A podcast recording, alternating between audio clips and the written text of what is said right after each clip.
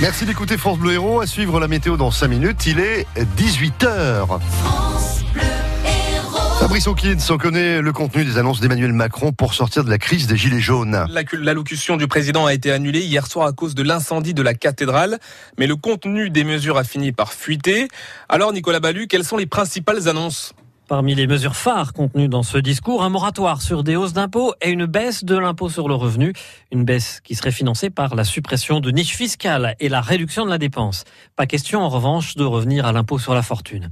L'un des engagements forts qui devait être annoncé dans cette allocution, pas de fermeture d'écoles ni d'hôpitaux d'ici la fin du quinquennat et des classes de 24 élèves maximum entre la maternelle et le CE1. Les retraites seront bel et bien réindexées à l'inflation en 2020. Enfin, l'État garantira les pensions des mères isolées.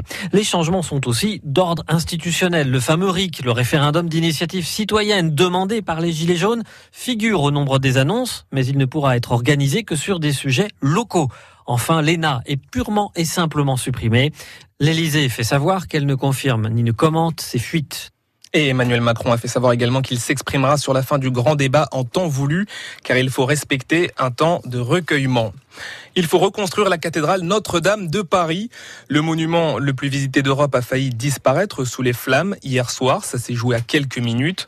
La restauration de l'immeuble va débuter dès que possible, d'après le secrétaire d'État à l'intérieur. Laurent Nunez fait le point sur les travaux de consolidation de l'édifice qui devraient s'étaler sur deux jours. Globalement, la structure euh, tient bon.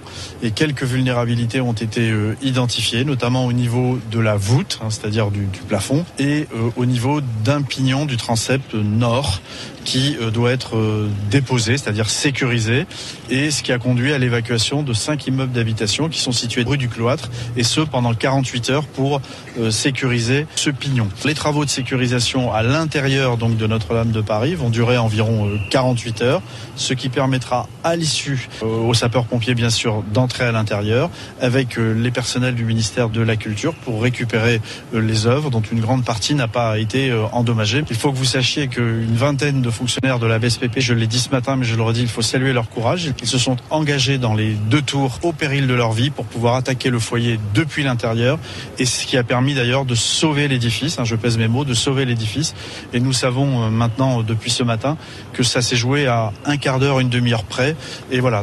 Pour aider à reconstruire, les dons se multiplient. La mairie de Paris va donner 50 millions d'euros, le conseil régional d'Île-de-France 10 millions d'euros. Chez nous, la région Occitanie pourrait débloquer jusqu'à 1 million d'euros. Les entreprises aussi ont mis la main à la poche, plus de 600 millions d'euros.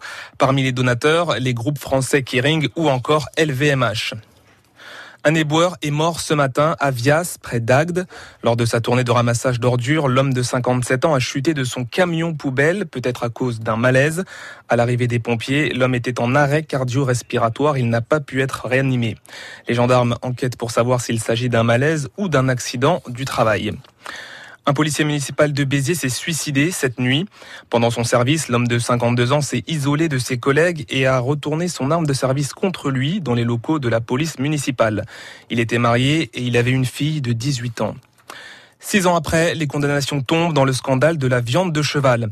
Deux anciens dirigeants de l'entreprise française Spanghero et deux négociants néerlandais ont été condamnés à des peines allant de six mois à deux ans de prison.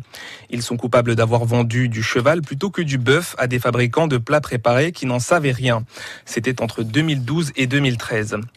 Abderrahman Shekat, l'un des frères de l'auteur de l'attentat de Strasbourg en décembre 2018, a été arrêté hier à l'aéroport de Roissy. Il est soupçonné de complicité. Shérif Shekat a tué cinq personnes et en a blessé onze autres lors d'une attaque dans le quartier du marché de Noël à Strasbourg. C'était le 11 décembre 2018. Il a été tué par la police 48 heures après les faits. Le pilote de l'hélicoptère qui a servi à l'évasion de Redouane Faïd a été placé en garde à vue hier. Stéphane Buy est soupçonné de ne pas avoir été pris en otage comme il l'avait affirmé dans un premier temps. Son épouse et sa belle-fille ont été également placées en garde à vue. Redouane Faïd s'était évadé de la prison de Réau en Seine-et-Marne fin juillet 2018. Un hélicoptère s'était posé au milieu de la cour. En football, on joue les quarts de finale retour de la Ligue des Champions ce soir. Les Italiens de la Juventus affrontent les Hollandais d'Amsterdam.